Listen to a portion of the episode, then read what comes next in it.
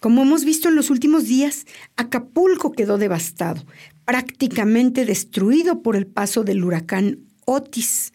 No hay comida, no hay agua y tampoco hay orden, pese a la presencia de la Guardia Nacional, Marina y Ejército Mexicano.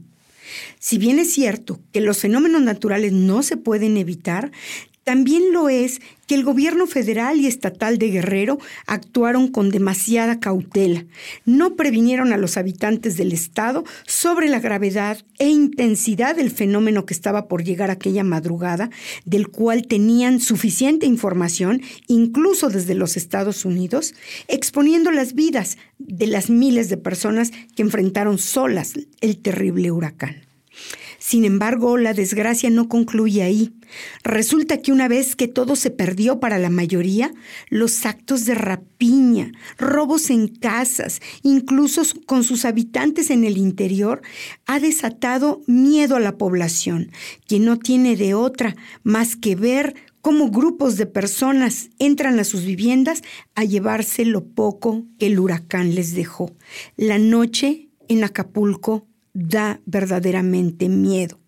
¿Dónde está la autoridad?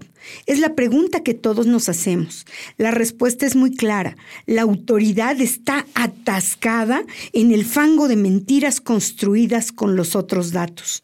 Solo estuvo presente para la foto, pero se ha mantenido ausente cuando los guerrerenses más lo necesitan. Me refiero al presidente de la República.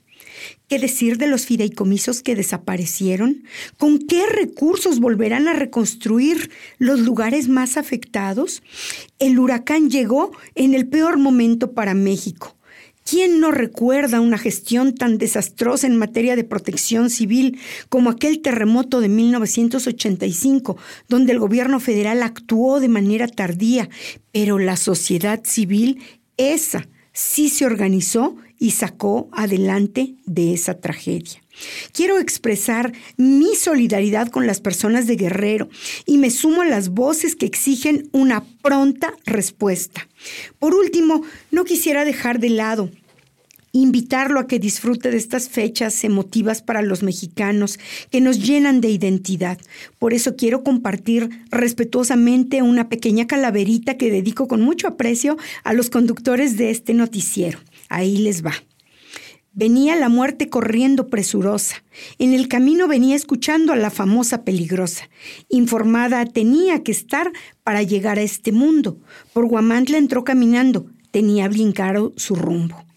La muerte llegó a la radio, lo dijo con alegría. Venía a llevarse a Edgar y por Fabián vendría otro día. Vámonos, le dijo la muerte, no me hagas perder la paciencia, que no importa que seas periodista o te dediques a otra ciencia. La calaca se fue muy contenta, su alegría por nada esconde. Ni modo, Fabián, te quedaste sin la compañía del gran Edgar Conde. Como cada martes, le agradezco el favor de su atención, no sin antes invitarlo a que me siga en redes sociales donde me encuentra, como Minerva Hernández en Facebook, X, Instagram y TikTok. Lo saludo la próxima semana.